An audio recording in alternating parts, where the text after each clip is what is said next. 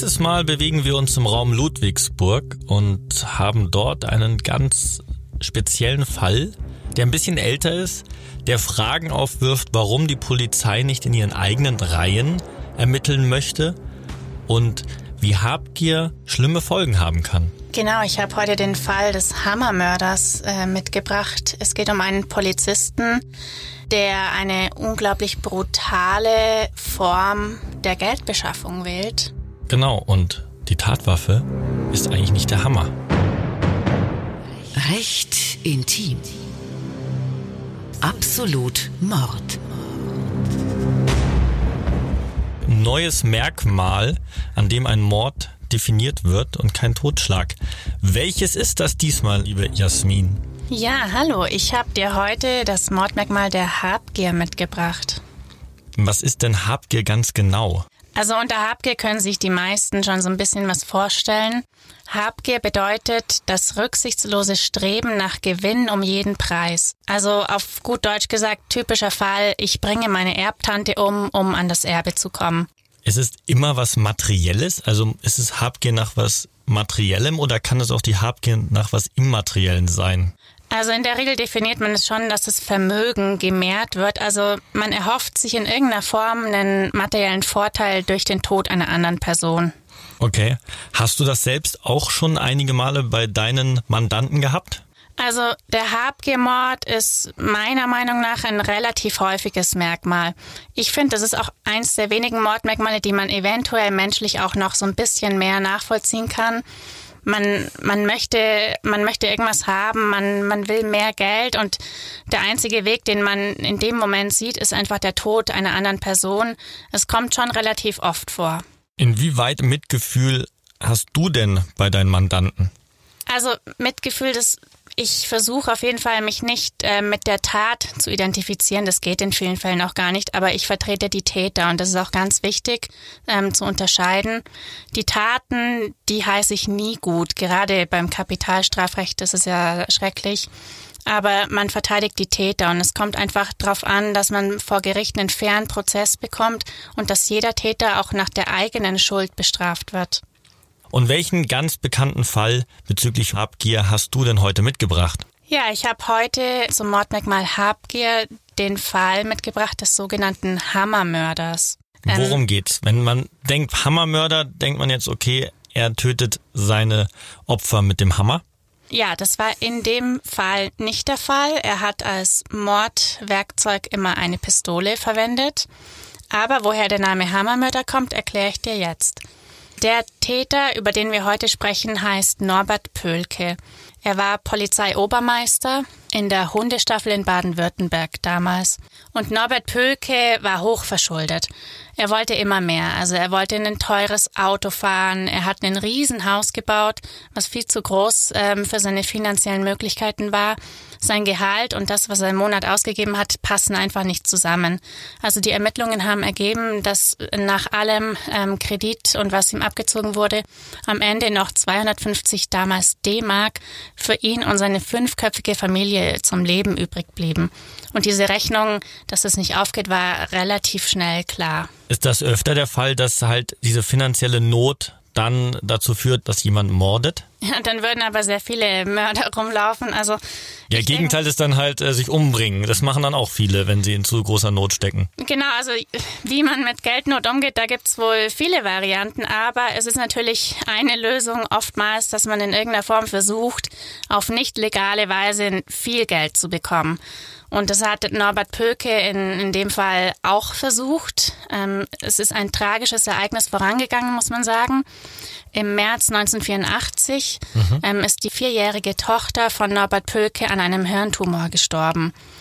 Und ähm, das war natürlich ein schrecklicher Schicksalsschlag für die Familie. Und Norbert Pölke, haben die Ermittlungen ergeben, hat sich so ein bisschen selbst die Schuld an dem Tod gegeben, weil er gedacht hat, hätte ich doch nur mehr Geld, hätte ich teure Ärzte bezahlen können und dann hätte die Tochter eventuell gerettet werden können. Und ab da geht diese Abwärtsspirale eigentlich los. Ungefähr eineinhalb Jahre später nach dem Tod der Tochter sind sieben weitere Menschen tot. Okay, und wie hat ihr das angestellt? Also wie begann das mit dem ersten Mord?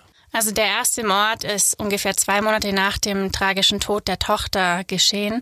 Es war eigentlich immer eine ähnliche Vorgehensweise. Also Norbert Pölke hat eine Mordserie von drei Raubmorden und vier Banküberfällen begangen, die, muss man sagen, über ein Jahr die ganze Gegend, das war damals der Raum Ludwigsburg, in Angst und Schrecken versetzt hat.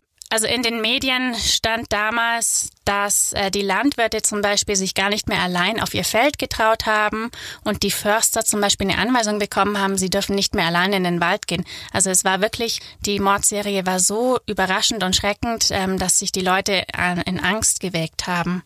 Und Bei ganz kurz, weil mich das gerade noch interessiert, weil du gesagt hast, Raubmord. Ähm, Raubmord definiert sich somit immer dann, wenn ich jemanden umbringe, um ein anderes Gut zu besitzen oder zu erwerben? Also Raubmord ist ehrlich gesagt einfach eine umgangssprachliche Form. Das hat jetzt rechtlich keine Bedeutung. Es gibt nicht den Raubmord. Also Raub ist kein Mordmerkmal. Es bedeutet in dem Sinn einfach, es ist ein Mord aus Habgier und zusätzlich hat er noch einen Banküberfall, also einen Raub begangen. Mhm. Aber Raubmord ist jetzt kein eigenes Mordmerkmal. Okay.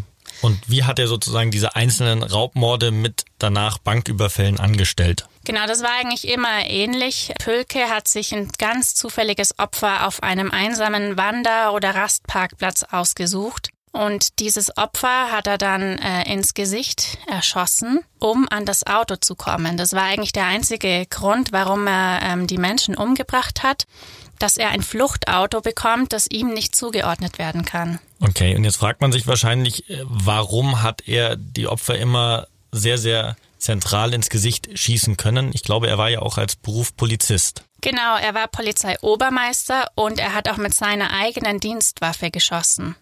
Pölke war natürlich geübt im Schießen und ähm, er hat die Opfer überrascht und ins Gesicht geschossen. Die waren in der Regel sofort tot. Okay, und danach hat er das Auto genommen und ist dann Richtung Bank gefahren. Genau, nach diesen drei Überfällen und Morden ist er jeweils in eine kleine Bankfiliale gefahren und hat die Bank überfallen und dabei hat er einen Vorschlaghammer benutzt. Daher kommt der Name der Hammermörder. Okay.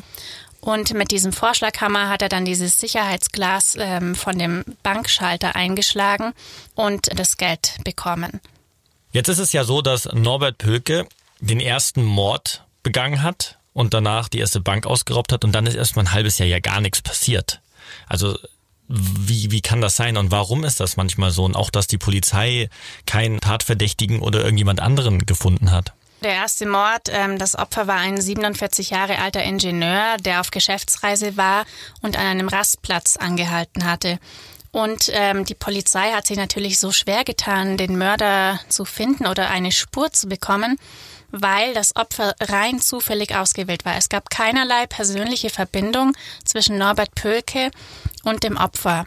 Weil in aller Regel muss man sagen, 90 Prozent der Mordfälle findet sich dann der Täter doch im engsten oder engeren Umkreis.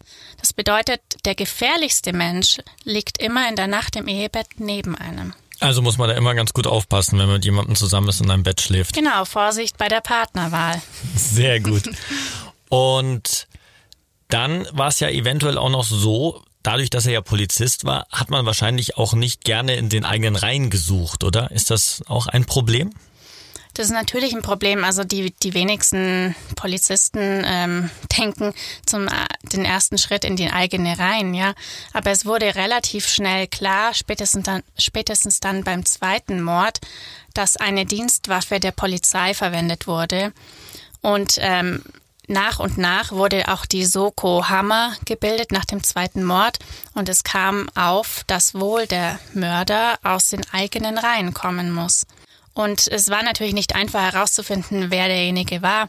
Es wurden dann verschiedene Untersuchungen eingeleitet. Unter anderem wurde angeordnet, dass alle 12.000 Dienstwaffen, die in der Gegend äh, aktiv waren, mhm. abgefeuert werden und dann vom BKA untersucht werden. Aber kam es dann auch zu einem Ergebnis? Ich meine, es gab ja dann sozusagen den ersten Tatverdächtigen, der ähm, aus den eigenen Reihen kam, der es aber am Abschluss gar nicht war. Genau, es wurde einmal zwischendurch ein Polizist festgenommen und vernommen, hat sich aber herausgestellt, dass er nichts mit der Tat zu tun hat. Ähm, Schritt natürlich langsam voran. Also bei dem Hammermörder war, war es so, es gab einen riesigen Polizeieinsatz. Ich glaube, ich kann mich erinnern, dass in den Medien geschrieben steht, dass es der größte Polizeieinsatz in Westdeutschland der Nachkriegszeit war damals. Also das war wirklich eine, eine riesengroße Untersuchung und es wurde ein Terminplan erstellt, welche Waffen in welcher Woche ähm, abgefeuert werden und untersucht werden. Das heißt, Norbert Pölke wusste, dass seine Waffe zu einem bestimmten Zeitpunkt drankommt und ihm wurde die Luft ähm, nach und nach dünner.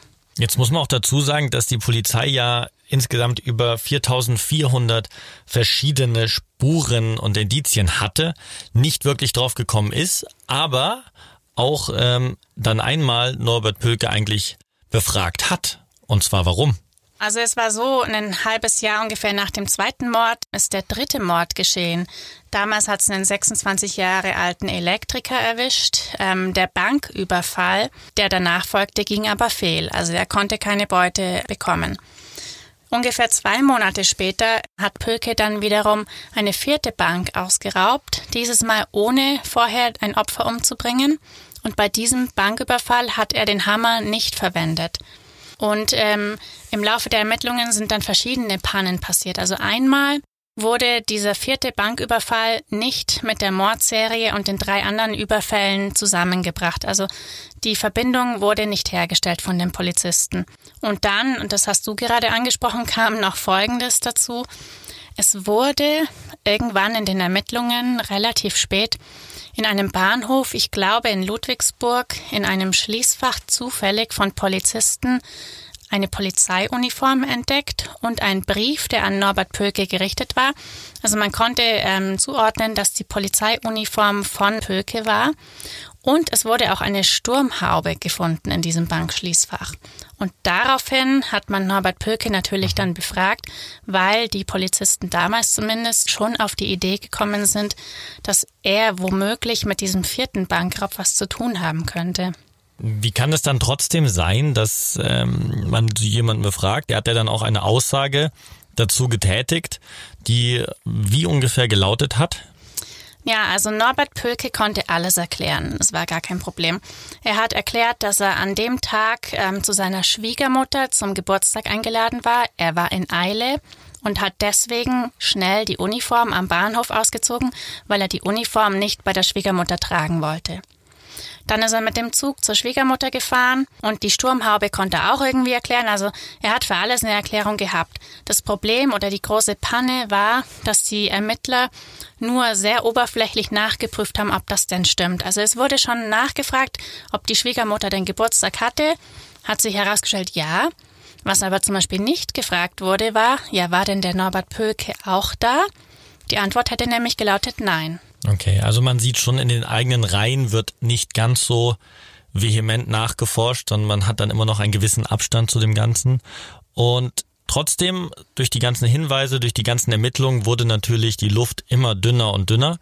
Und nachdem auch der letzte Bankraubversuch gescheitert ist und er kein Geld mehr hatte und der finanzielle Druck natürlich auch höher wurde, hat Pöke nur noch einen Ausweg gesehen.